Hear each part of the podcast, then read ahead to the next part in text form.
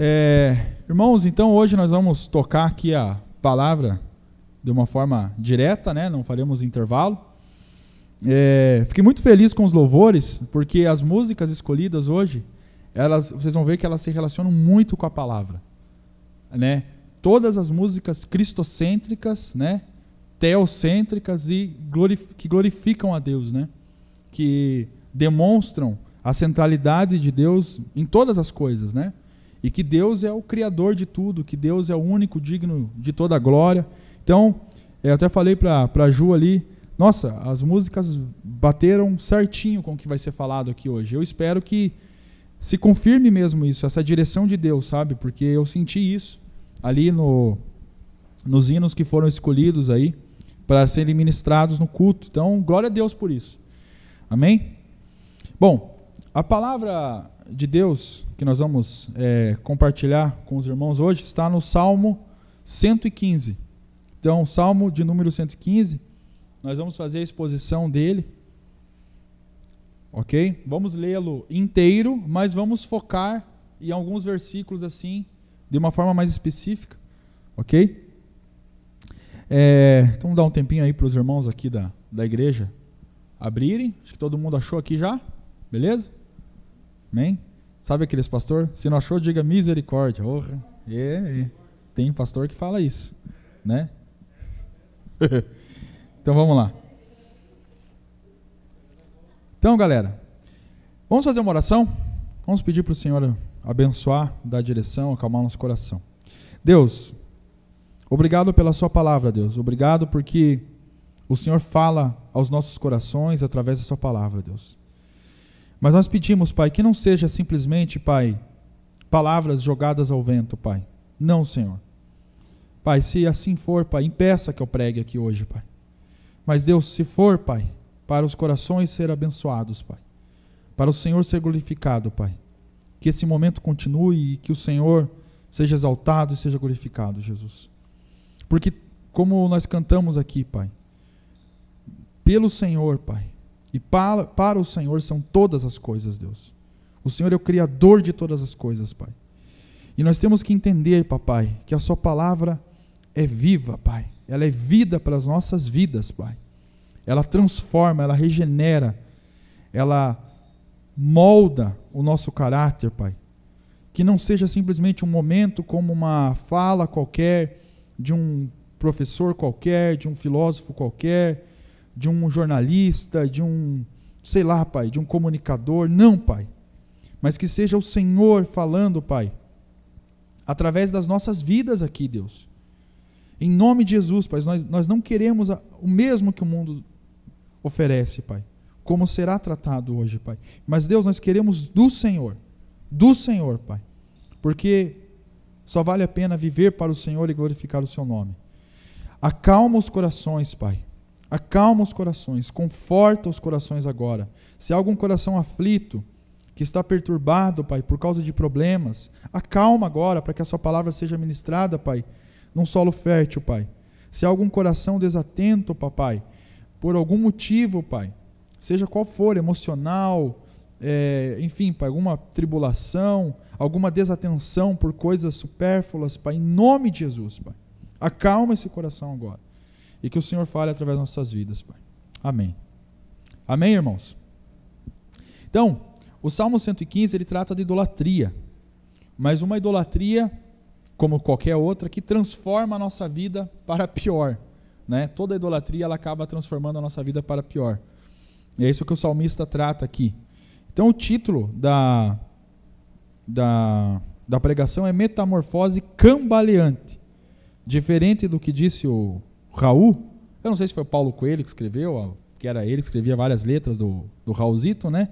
Mas, diferente da metamorfose ambulante, Aqui é metamorfose cambaleante, porque aquele que sofre esse tipo de metamorfose vai para o buraco. Né? E muitas vezes na vida nós acabamos sofrendo essa metamorfose. Né? Acabamos virando aquele grande inseto do Kafka. Para quem já leu o livro Metamorfose, recomendo a leitura aí, porque tem gente que acaba virando aquele grande inseto lá e acaba morrendo é, excluído, isolado, sozinho, numa tristeza profunda. né? Então, é disso que trata esse texto.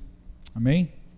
O texto diz assim: Não a nós, Senhor, não a nós, mas ao teu nome dá glória, por amor da tua benignidade e da tua verdade. Em algumas traduções diz, né, não a nós, mas ao seu nome damos glória, tá? Se a sua versão tiver assim, se for NVI ou qualquer outra, tranquilo. Mas de qualquer forma, nesses versículos primeiros aqui, continuando aqui no 2, por exemplo, porque dirão os gentios: Onde está o seu Deus? Mas o nosso Deus está nos céus, fez tudo o que lhe agradou. Os ídolos deles são prata e ouro, obra das mãos dos homens. Aqui é muito interessante, porque o salmista ele está narrando algo que acontecia naquela época e que acontece hoje né? Que é a idolatria. A idolatria em aspectos aqui religiosos mesmo, né? É, se vocês já leram lá os livros de Primeira Reis, Segunda Reis, Samuel, Crônicas, os livros históricos lá da Bíblia, aliás, desde o Gênesis, passando pelo Êxodo, todos os livros ali, é, nós observamos que por várias vezes, não os outros povos, mas o próprio povo de Deus, o próprio povo de Israel, acabava por uma questão de falta de fé em Deus, por uma questão de desespero muitas vezes, ou por vaidade, ou por acomodação, ou porque se misturavam com outros povos, acabavam adorando outros deuses, né? Foi assim com o bezerro lá no deserto, né? Foi assim com vários deuses dos filisteus, dos cananeus, que acabaram sendo cultuados pelo povo de Israel, pelo povo escolhido de Deus. Parece absurdo para nós a gente pensar isso, né? Mas isso acontecia. Isso acontecia. Então a idolatria, ela partia não apenas dos povos que não tinham a Torá, que não tinham a lei de Deus, né? Ou que não foram escolhidos por Deus. Embora a gente saiba que desde o Antigo Testamento, Deus também escolheu homens independente da nação, né? Deus já mostrava a sua graça também com os gentios. Já no Antigo Testamento, nós temos alguns exemplos. Mas o povo que Deus tratava de forma direta, deu a lei, né? Escolheu mesmo desde Abraão, foi o povo judeu. E esse povo acabava caindo, acabava vacilando e idolatrando. E não só isso. É, se você olhar a forma dos cultos que o povo de Israel acabava se metendo, são coisas assim abomináveis. O culto a Moloque, por exemplo, exigia sacrifícios de nenéns de crianças. Imagine vocês, aquele povo que ouviu da lei: não terás outros deuses diante de mim, não farás para ti imagem de escultura. Esse povo que ouviu, né, da boca de Deus, próprio Deus falando para Moisés e falando para, para outros profetas: Eu sou, eu sou o único Deus. Esse povo sacrificando uma criança. Né? Nós temos aqui alguns bebês, isso é inconcebível na nossa cabeça. É uma coisa assim abominável, né? E Deus abominava isso, mas eles fizeram, né? Eles fizeram. É, a gente ganhou um livro do pastor Valdemar Crocker da é, da Igreja Menonita, que é de um arqueólogo, um livro bem curtinho assim, nem lembro o nome assim do arqueólogo que viajou por Israel e tirou fotos lá de alguns templos assim é, da região de Israel. E lá tem um, do, um desses templos ainda preservados, assim, né? As ruínas, pelo menos, mas o altar está preservado desses deuses cananeus, filisteus, que exigiam esses sacrifícios. É uma coisa horrorosa. É um altar assim que está o, o, Deus lá, né? Eu não lembro agora, tem o Moloque, mas tinha outros também que exigiam isso. Ele está assim, ó, segurando. E olha o tamanho da abominação. É como se ele fosse segurar o bebê no colo. O bebê era colocado ali, acendia-se uma fogueira embaixo e queimava a criança. Quando você vê aquilo, você fica dá para entender? Que coisa assustadora, assombrosa, diabólica. Mas o povo de Deus acabou caindo nisso. Tá?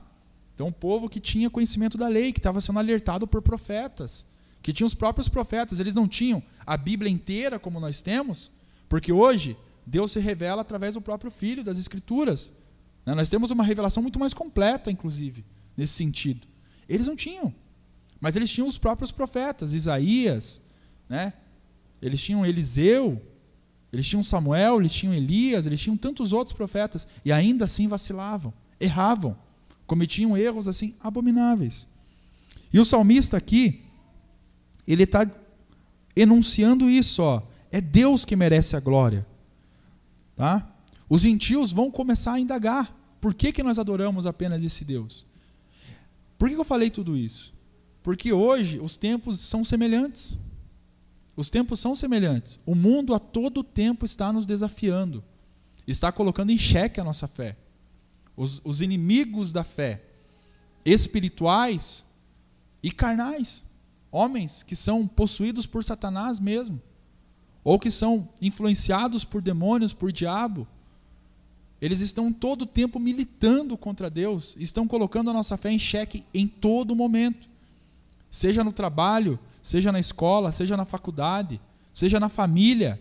Muitas vezes, eu lembro, quando eu me converti, eu tinha um. Tenho, ele é vivo ainda, né? Mas hoje já não faz mais essas coisas. Pelo menos eu espero. Um primo que era black metal, capeteiro mesmo.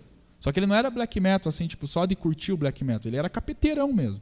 Tanto que ele tinha um, uma, uma imagem de, de um diabo no quarto, lá com couro de bode, não sei o que, assim. E eu me converti por volta dos 14 anos, eu tinha 14 anos quando me converti. Eu não tinha muita sabedoria, assim, né? Então, como era meio vileiro, né? Eu, o, o espírito do vileiro demorou para sair um pouco.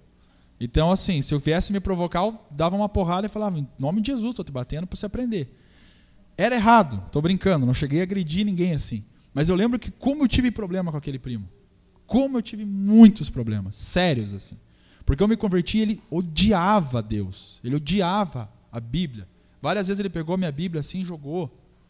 Outras vezes ameaçou queimar, só não queimava porque minha avó, que era católica, a minha avó que foi contra a minha conversão, né? Por ser católica, ela não entendeu, né, muito bem assim minha conversão para a igreja evangélica, tal, para Deus, né? Mas frequentando uma igreja evangélica, ela não entendeu muito bem aquilo. A minha avó impedia, né? Porque da avó ele tinha medo, né? Ele não tinha medo de Deus, mas da havaiana da, da véia, ele tinha medo. Então, assim, eu, eu sofri muito com essas provocações. Sem falar na chacotinha, né? Pastor, né? Na época, hoje, crente, infelizmente, parece que não há tanta diferença, mas na época ser chamado de crente, nossa. Era uma, o mundo zoava chamando de crente. Né? E era crente, era né, careta, é, idiota, ridículo, coisas do tipo. Eu via da família isso. Da família. Tinha, tive sérios problemas. Com os amigos, então. Eu sei que muitos aqui também tiveram. Né? Muitos que se converteram, que vieram do mundão. Né? E hoje eu olho para trás, porque na época eu não tinha muito discernimento. Eu já levava para o pessoal, já queria, né? não tinha ideia de que era uma luta espiritual tal.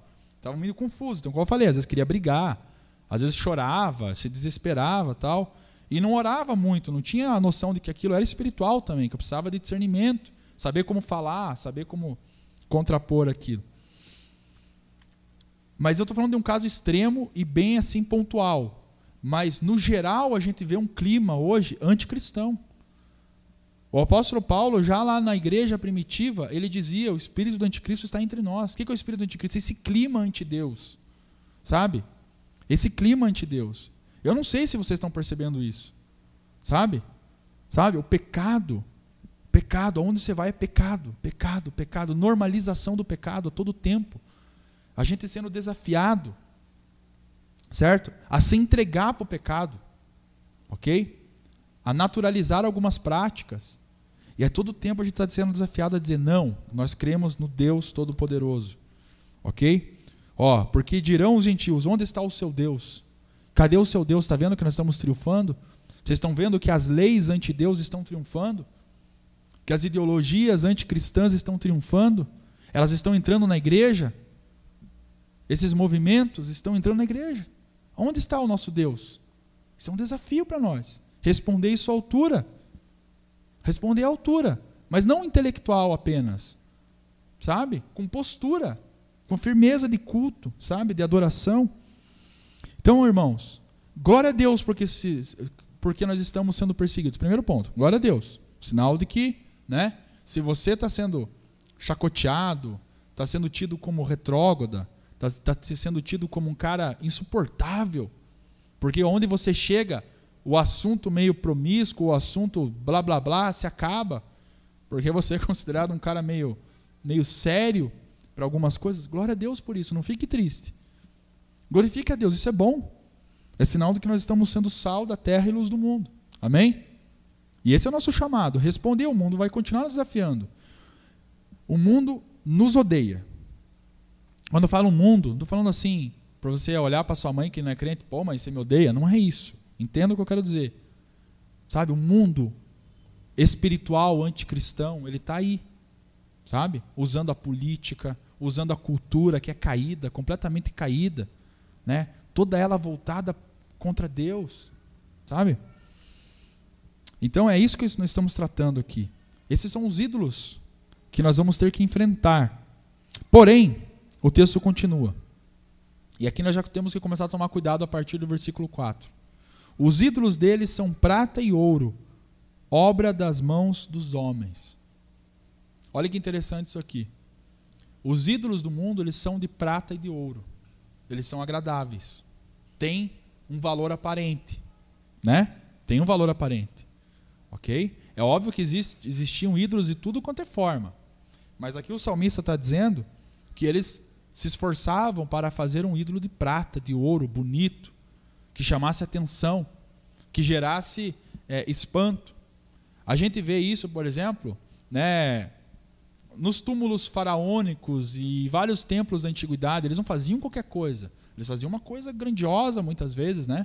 Faziam aqueles templos enormes para ficar para a eternidade na opinião deles. Embora seja matéria, seja corruptível, eles queriam mostrar, era um querendo mostrar que tinha mais poder que o outro.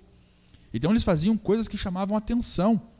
Então se a pessoa não tinha nenhum referencial espiritual, não era firmada na fé, ela acabava se entregando facilmente, porque é uma coisa agradável, uma coisa bonita, é uma coisa gloriosa até. Tem o seu valor criativo, artístico, mas principalmente, certo? Demonstrava um poder de sedução para a alma sabe? Você via. E, e nós, infelizmente, nós somos muito movidos pela vontade dos sentidos, né? Pela vontade dos sentidos, para satisfação dos prazeres. Essa busca da satisfação, ela leva a gente a acabar caindo facilmente nessas coisas que são agradáveis. E o texto continua. Versículo 5 em diante, né? Esses ídolos deles têm boca, mas não falam, olhos têm, mas não veem, têm ouvidos, mas não ouvem. Narizes têm, mas não cheiram. Têm mãos, mas não apalpam. Pés têm, mas não andam. Nem som algum sai da sua garganta. Estamos falando aqui de ídolos, literalmente deuses, né? Deuses, falsos deuses. Mas quais são os ídolos contemporâneos? Né? Porque o mundo, hoje, a filosofia do mundo, como ela é muito anti.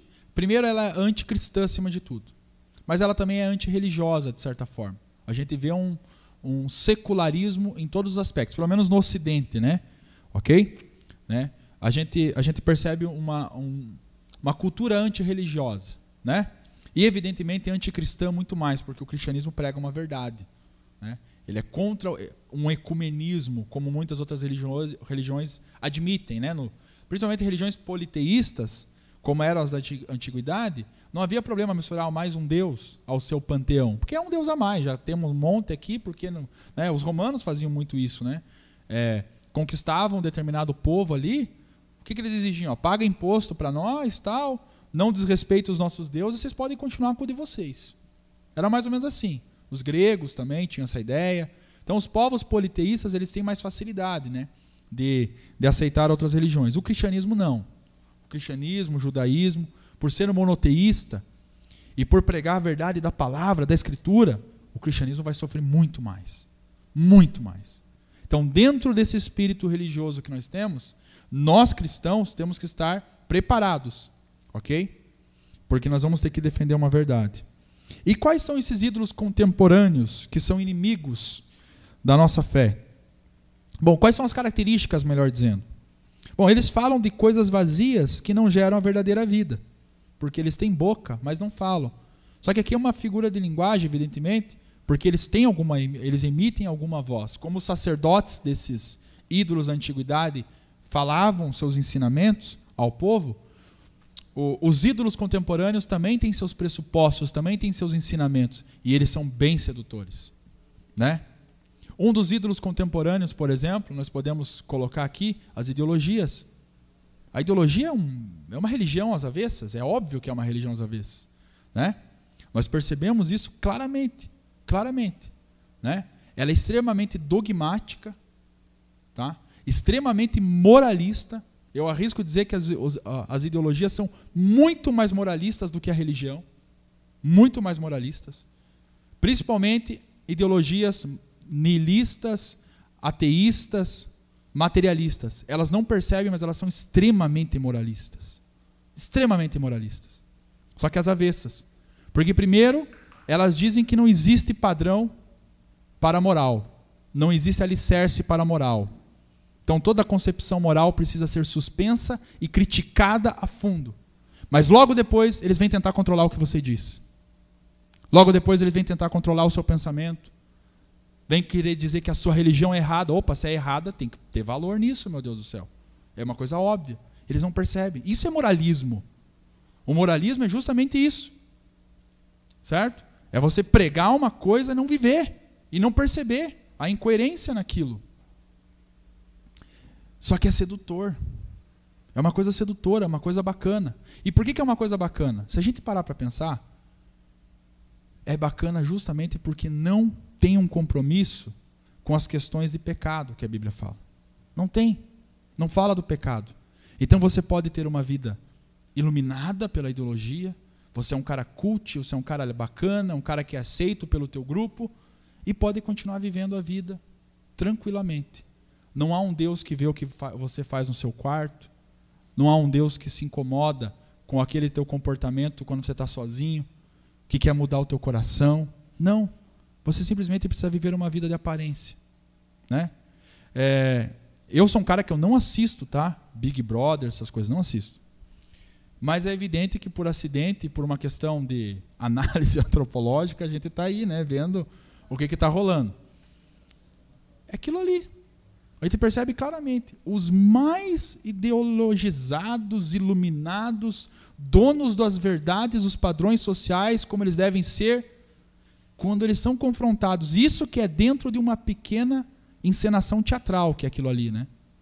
Mesmo numa encenação teatral, um pouquinho da humanidade se manifesta e você vê que a incoerência se torna evidente. A maldade do ser humano, o vazio, são pessoas de isopor. São pessoas de isopor, não, não há conteúdo, não há substância no que dizem. Não há verdade.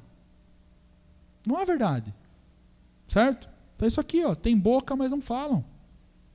E o que tem de gente que cai nessas ladainhas ideológicas, sabe? Que cai nesses blá blá blá. Sabe? Isso é muito sério.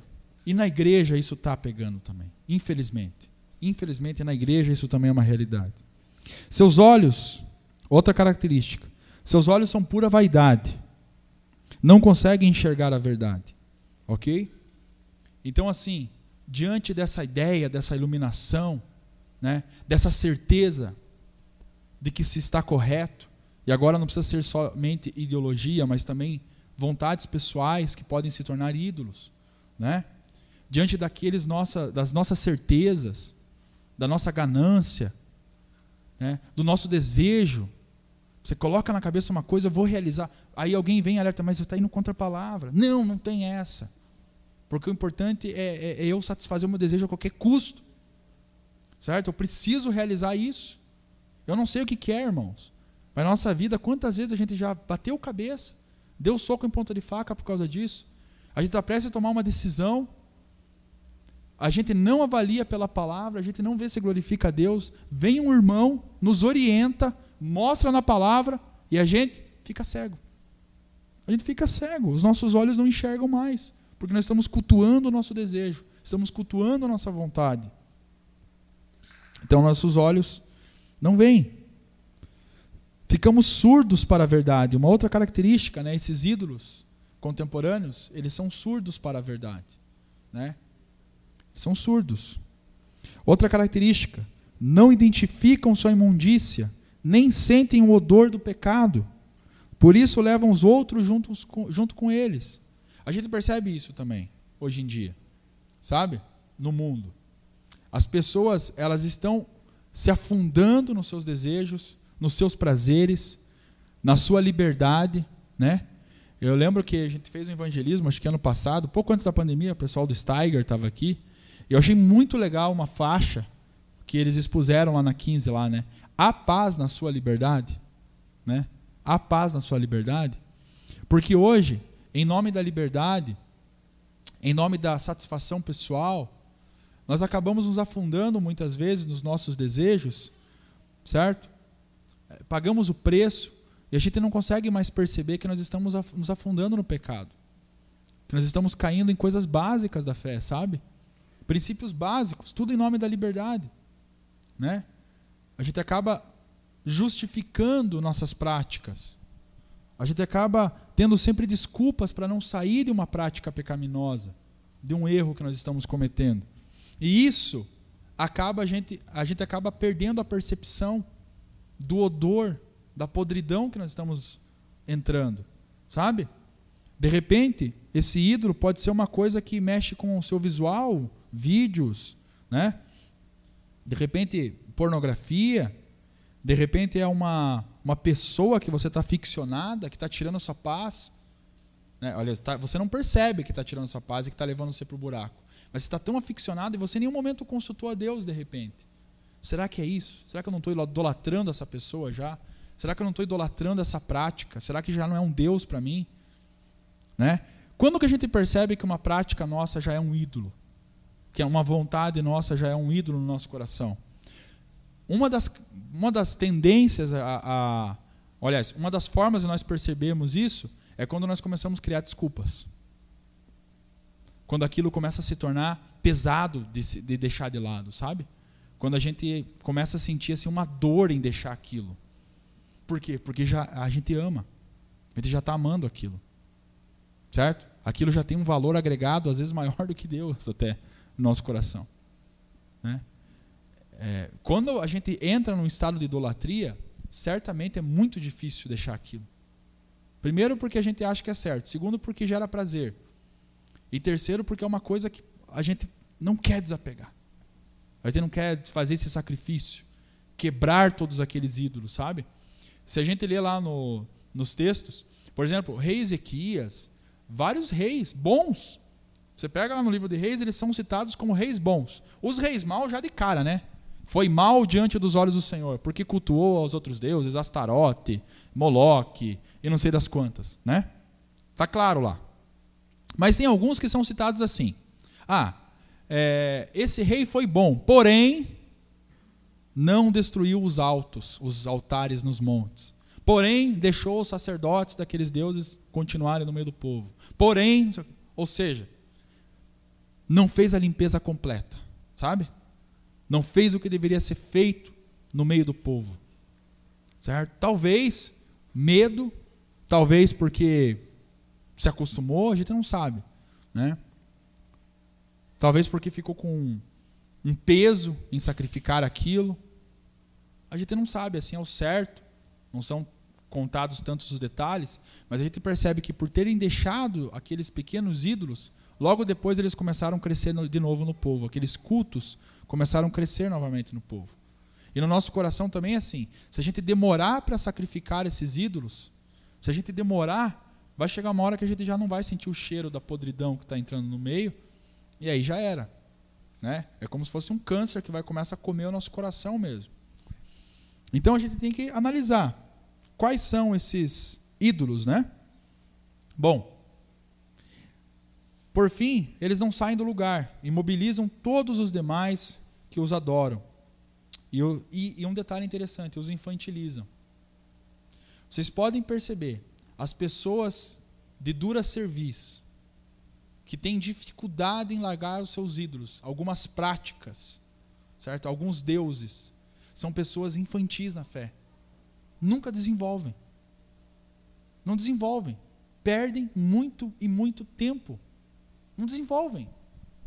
Porque estão dividindo o coração. Sabe? Eu lembro eu, eu posso contar a minha experiência, assim, né? Porque não é que seja de vocês tal, mas para não citar ninguém, para falar da, das minhas besteiras. E não foram poucas. Estava falando para a Ju, esses tempos, quando eu fui fazer faculdade, né, isso lá em 2008, eu entrei na faculdade.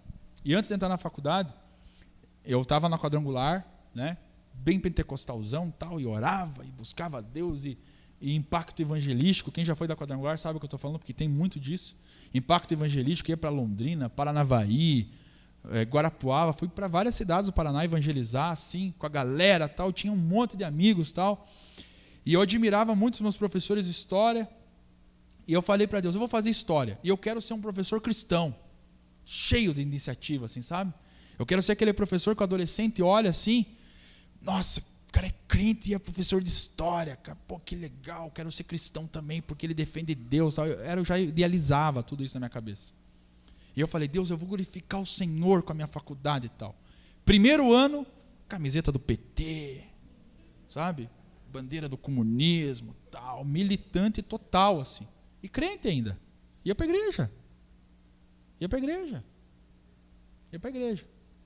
E, cara, comecei a dar aula, daí no outro ano, peguei aulas como professor PSS no estado.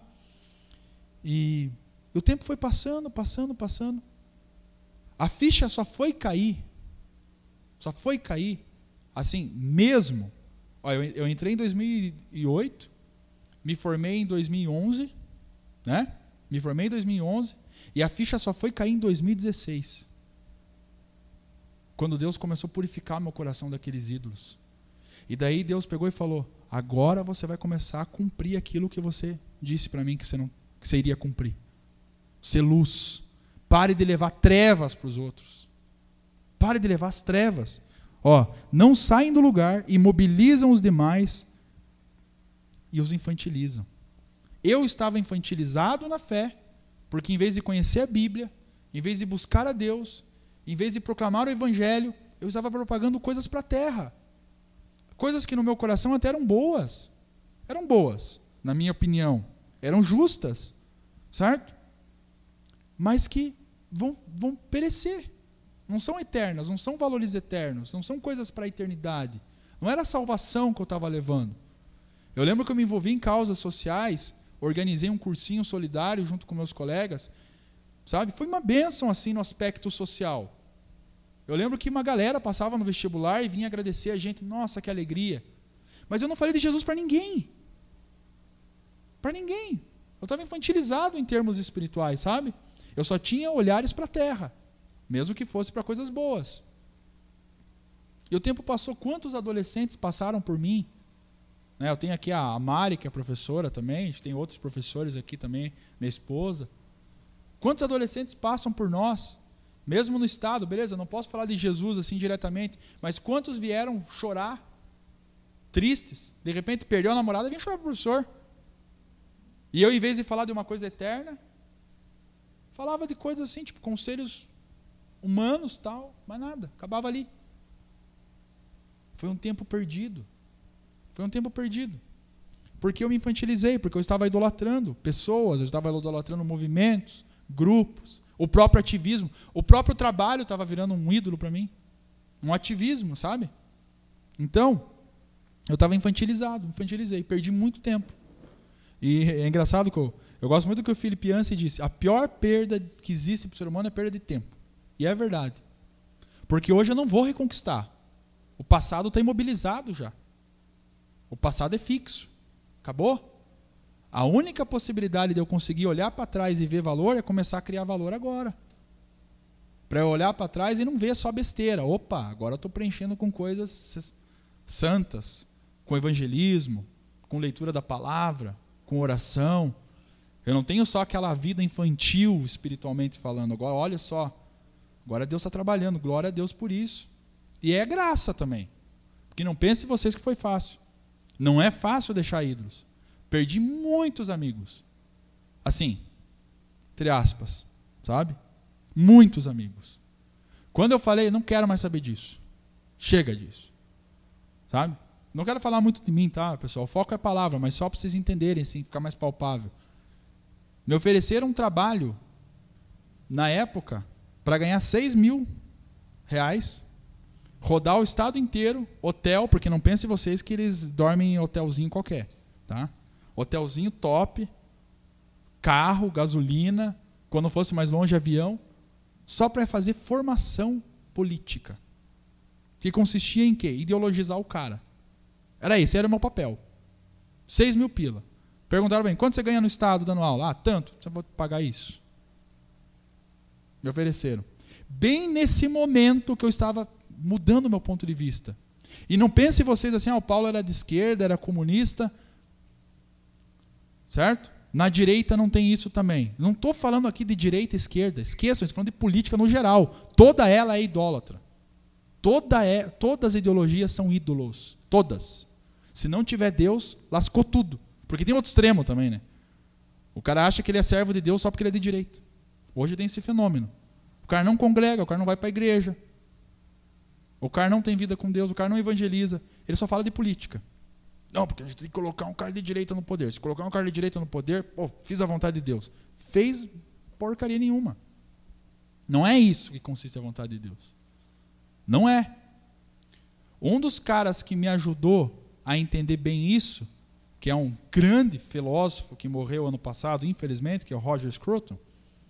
Não precisamos concordar com tudo que ele diz, mas ele era um cara que pelo menos ia para a igreja lá, na igreja dele, na igreja anglicana, tocava o orguinho dele final de semana, tal.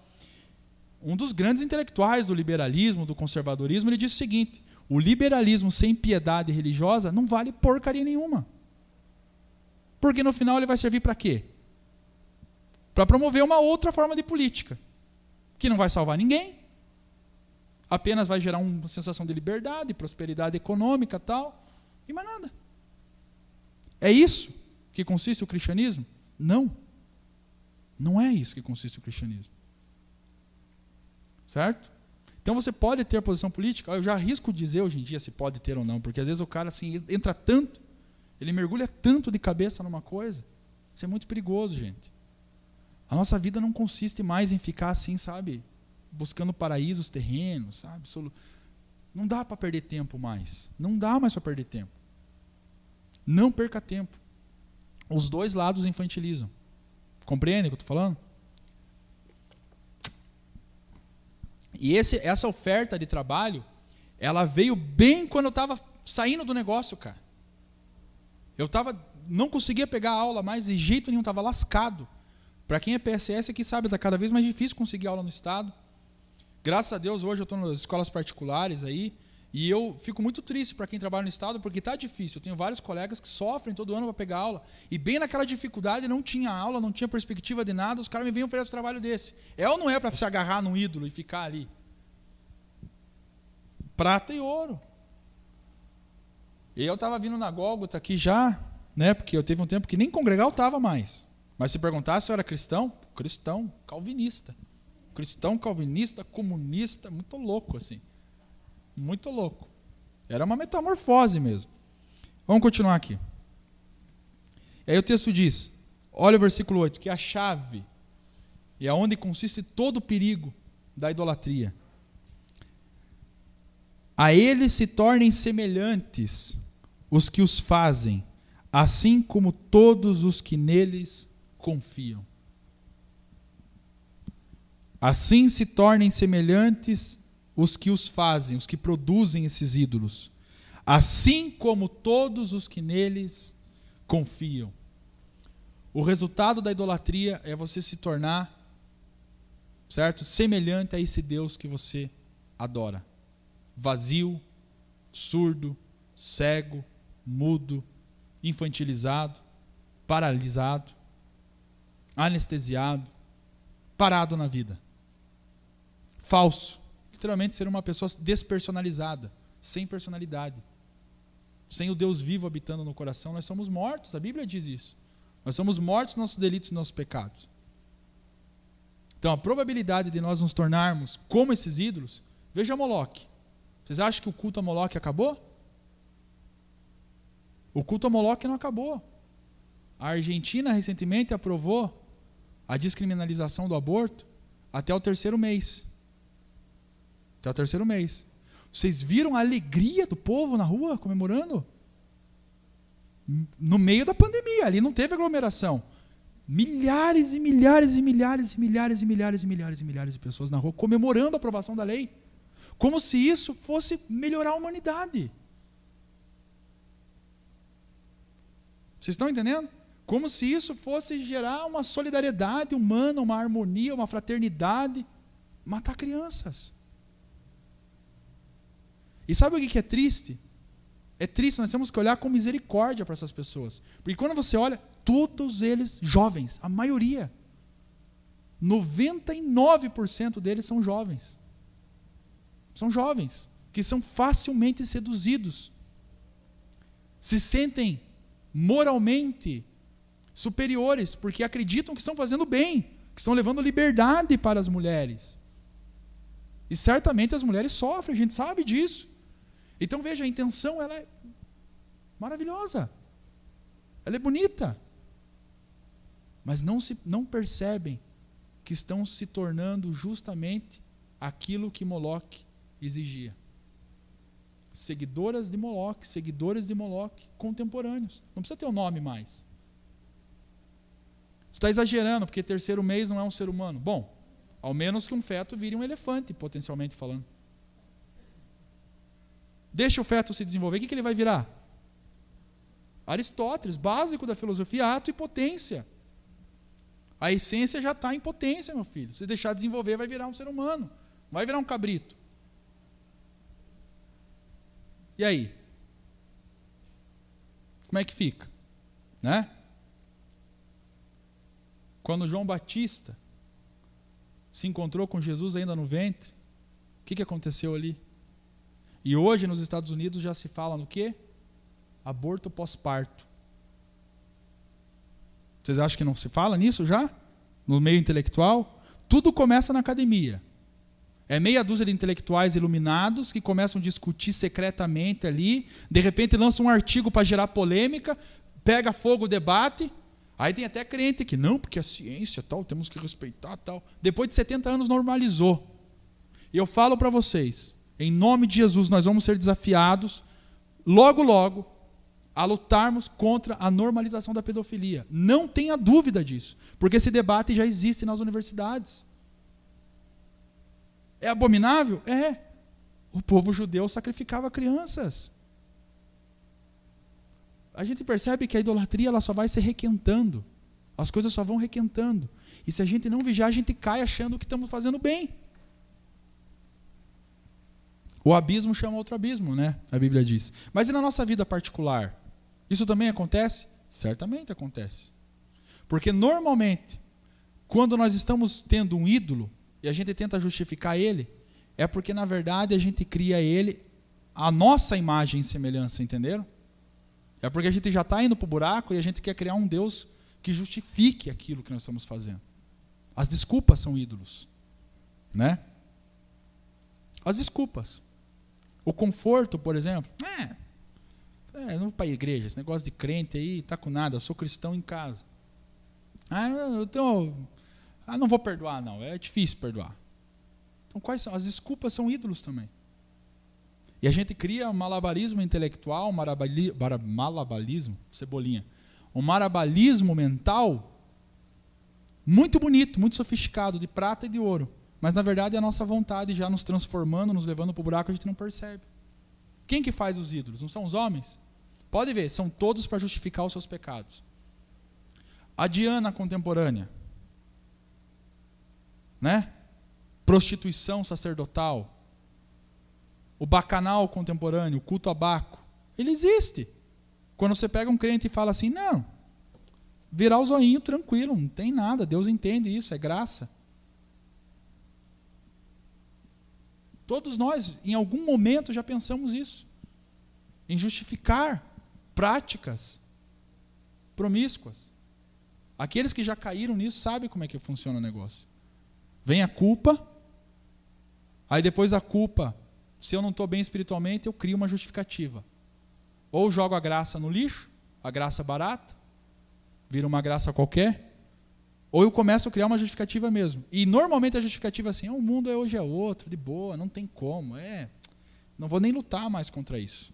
O negócio é descascar mesmo, virar os olhos, mandar ver, não tem mais o que fazer. Desculpa. Você já tá tentando, já criou um, um, ídolo chamado conforto, comodismo, justificativa, autopiedade, autocomiseração. Ah, mas eu sou assim mesmo, sempre vai ser assim. Eu não estou falando que a gente não possa cair. Entenda o que eu estou falando? Isso acontece às vezes. Agora, permanecer, pode ter certeza, é o, é o culto a Baco sendo ressignificado. Né? Quando lá nas cartas de Paulo, a Efésios, lá onde tinha o culto a Diana, toda hora sendo alertado, ó, o anticristo está no meio de vocês, era aquilo. Ninguém, por que, que as pessoas cultuavam aqueles deuses? O que, que o apóstolo Paulo diz em Romanos 1 lá? Deturparam a imagem do Deus incorruptível e fizeram imagem de Deus corruptível. Por que um Deus corruptível? Porque daí eu estou de boa. Eu estou adorando a Deus e ainda assim né, posso satisfazer minha vontade. É tudo que o ser humano quer. Ter uma filosofia bonita, uma ideologia ou uma vontade justificada pela sua própria vontade para fazer o que quer. São escapes, né? Eu lembro que quando me questionava, quando eu estava fazendo porcaria nenhuma na igreja, porcaria nenhuma, fazia nada. Não fazia nada, nada. E não estou falando de igreja, templo, não fazia nada assim na minha vida espiritual. De entregar um folheto, de evangelizar, de parar para conversar com o irmão, fugir de todos os irmãos que tinham compromisso com Deus. Minhas amizades morreram, os bons relacionamentos, né? É, porque eu queria relacionamentos, evidentemente, que passassem a mão na cabeça. E eu lembro que uma vez o cara chegou, cara, você não está fazendo porcaria nenhuma, cara. Daí eu falei, não, cara, mas eu faço trabalho social, tá ligado? Estou fazendo bem. Isso é obra de Deus também. Quantas vezes a gente já não pensou nisso, né? E era o bem, mas não era um bem maior, né? Bom, isso tem o salmo inteiro, mas agora eu só vou ler rapidinho aqui. E daí já vamos concluir, tá? Então a gente chega nesse estado deplorável na vida. Deplorável, né? Deplorável. Terrível. Porque aqui ele está apresentando o que os outros povos faziam, mas que Israel também fez. Mas olha que bonito se a gente voltar a confiar no Senhor, se a gente quebrar esses ídolos, a gente arrebentar essas correntes. Israel confia no Senhor. Ele é o seu auxílio, o seu escudo. Né? Casa de Arão, confia no Senhor. Ele é o seu auxílio, o seu escudo. Vós, os que temeis ao Senhor, confiai no Senhor, Ele é o seu auxílio, o seu escudo. O Senhor se lembrou de nós, Ele nos abençoará, abençoará a casa de Israel, abençoará a casa de Arão, abençoará os que temem ao Senhor, tanto pequenos quanto grandes. O Senhor vos aumentará cada vez mais, a vós e aos vossos filhos. Sois benditos do Senhor que fez os céus e a terra. Os céus são os, seus, os céus do Senhor, mas a terra a deu aos filhos dos homens. Os mortos não louvam ao Senhor, nem os que descem ao silêncio. Mas nós bendiremos ao Senhor desde agora e para sempre. Louvai ao Senhor.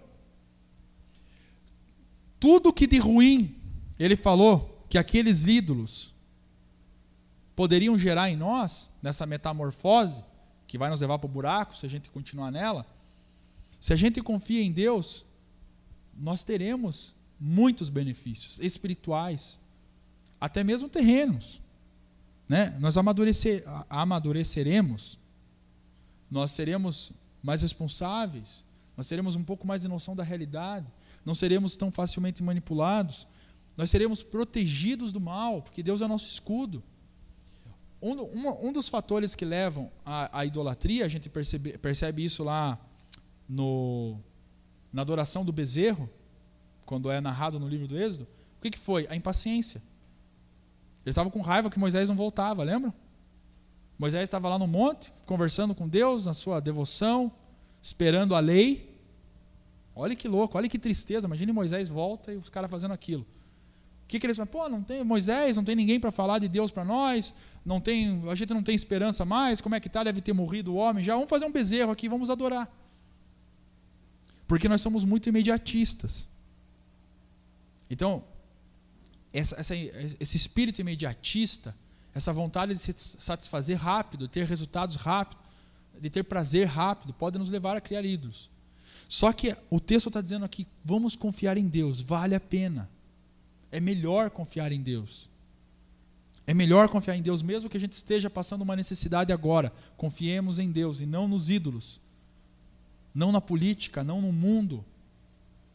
Não no, nos formadores de opinião do mundo. Porque se eles não falam de Deus, por mais bonito que seja, só é bonito. Entenderam? Só é bonito, mas não vai nos levar para o céu, não vai transformar nossa espiritualidade, não vai gerar vida. Então, que a gente siga, né? A metanoia, não vou nem ler, porque é um texto já bem conhecido por, pelos irmãos, a metanoia de Romanos 12. Não vos conformeis com o mundo, não ganhemos a forma do mundo, né? Não nos conformeis com o mundo. O mundo tem uma forma abominável. O mundo tem uma forma terrível, sedutora, bonita, mas lascívia, infernal, diabólica, porque é caído. Nos conforme antes renovais a nossa, o nosso entendimento pelo Espírito Santo, né? Se você tem um ídolo, eu não sei qual é. Veja só, o ídolo não vai se manifestar na nossa vida é, em forma de um diabo, né? Como eu falei lá o, o, o capetinha lá que o meu primo tinha no quarto. Né? Senão a gente já percebe já. Ele é sorrateiro. Ele vai criando raiz no coração, a gente não vai percebendo, né? De repente lá é um, uma coisinha que a gente assiste, de repente é um comportamentinho lá no secreto, de repente é uma justificativa para uma prática, de repente pode ser até uma questão coletivista, uma ideologia, alguma coisa, que também movimenta um ativismo mais vazio. De repente somos nós mesmos, né? Uma, uma vontade de satisfação dos nossos desejos, querer passar por cima dos outros. A gente não, eu não sei. Eu não sei o que Deus está falando com vocês, né? Mas eu tenho ídolos. Muitas vezes, se eu não vigio, eu sou cometido. Né? O coração do ser humano ele é totalmente voltado a se prostrar a alguma coisa. Alguma coisa a gente quer, a gente se prostra. E a tendência por nós sermos carnais é ter uma facilidade a se prostrar a coisas mundanas, a coisas momentâneas. A tendência é essa. Né? Se não é o Espírito Santo agindo no coração, o ser humano não vai se prostrar diante de Deus. Né? O Deus que a gente não vê, o Deus invisível, mas todo-poderoso. Né? Porque é muito mais fácil se prostrar a uma personalidade humana, a um ser humano, né? a um bem humano. Então eu não sei qual é o ídolo. E que e, agora, se há alguma coisa que é difícil você largar, pode saber que é um ídolo. E que você sabe ou foi revelado agora, o Espírito Santo revelou no seu coração que não está agradando a Deus e que está atrapalhando a sua espiritualidade, é um ídolo. Quebre ele, jogue no fogo. Não deixe nenhum altar aí. Porque eles vêm de, eles vêm de volta para acabar, né? Agora o português foi para as trevas direto. Nem purgatório teve. Eles voltam. Esses ídolos voltam e voltam com tudo. E eles não têm dó da gente. Eles vão exigir o sacrifício de crianças. Eles exigem. Né? Porque na verdade é a nossa vontade caída. Amém? Então, vamos orar? Vamos orar ao Senhor?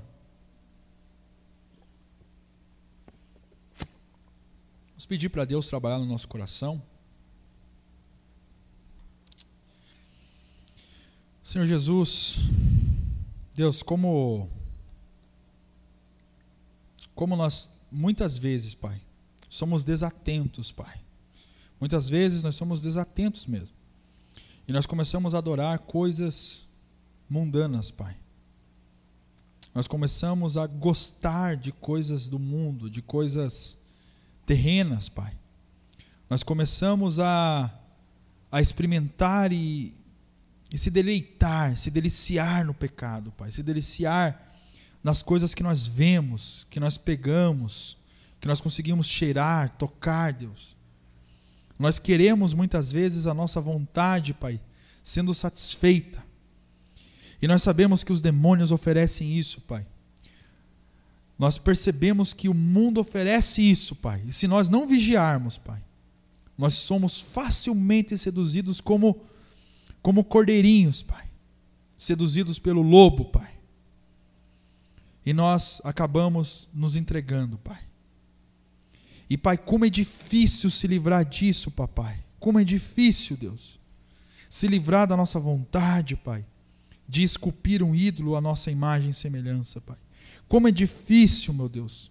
Como nós somos tentados, Pai, a ficar segurando as nossas opiniões, Pai, como se fossem prata e ouro, Pai. Como nós somos tentados, Deus, a nos entregarmos, Pai, aos deuses que convidam, Pai, a gente a participar, Pai, da prostituição, Pai, das festas sacerdotais, Pai, demoníacas, Deus. Como nós muitas vezes, em vez de colaborarmos com o seu reino, papai, acabamos colaborando com o espírito do anticristo, Pai. Propagando, Pai, ideias, propagando pensamentos, Pai adorando homens, personalidades, Pai, caídas, Pai, que por fora são muito bonitas, Pai, mas por dentro, Pai, são vazias, Papai. Oh Deus, tenha misericórdia das nossas vidas, Pai. Trabalha no nosso coração, Pai. Nos ajuda, Pai, para que a gente possa vigiar todo dia, Pai. Todo dia, Pai. Se não estamos sendo seduzidos, Pai, por esse mundo, se não estamos sendo transformados por esse mundo, Pai mas que a gente, Pai, seja transformado pelo Teu Espírito Santo, Pai. Renovados pelo Teu Espírito Santo, Pai. Deus, nós sozinhos não vamos conseguir quebrar esses ídolos, Pai. Jogá-los na fogueira, Pai. Para nunca mais, Pai, termos Ele em nosso meio, Pai. Nos ajuda, Deus. Ajuda, Deus. Capacita cada um que está aqui, Pai. Capacita cada um que está em casa, Pai Dá força, Pai. Dá as armas espirituais para destruir esses ídolos, Pai. Para queimá-los em definitivos em sua vida, Pai. Para que possamos, Deus, sair, Pai, da nossa letargia espiritual, Pai. Para que possamos sair, Pai, da nossa infantilidade, Pai, cristã, Pai. De uma vida risonha, Pai. De uma vida, Pai, entregue ao vinho, Pai. Como nos bacanais, Deus. Modernos, Pai. Não, papai, nós queremos, pai, vencer isso, mas nós não conseguimos por nós mesmos, pai. Não vamos conseguir, Deus. Nós precisamos do Senhor, Deus. Não é pela nossa força, não, papai.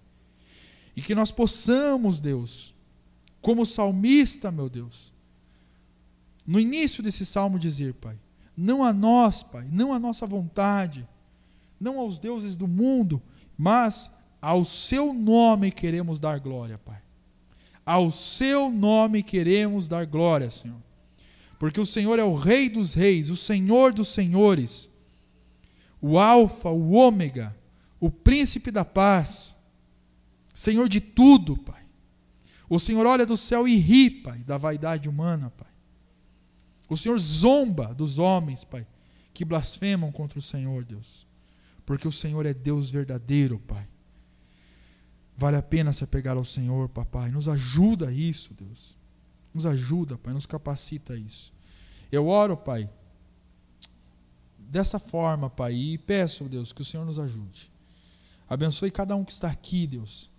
Se há alguém aqui, ou, Pai, que está em casa, que nunca ouviu da Sua palavra, Deus, que de alguma forma, Pai, está carregado também de ídolos, Pai, e que sentiu que é necessário romper com essa vida idólatra e é necessário cultuar o único Deus, adorar o único Deus. Se o seu Espírito Santo tocou esses corações, Pai, movimenta eles, Pai, a te servir, Pai, a te adorar, a se entregar ao Senhor, Pai. Que haja salvação, Pai. Em nome de Jesus Cristo nós oramos, Pai. Amém, Jesus. Amém.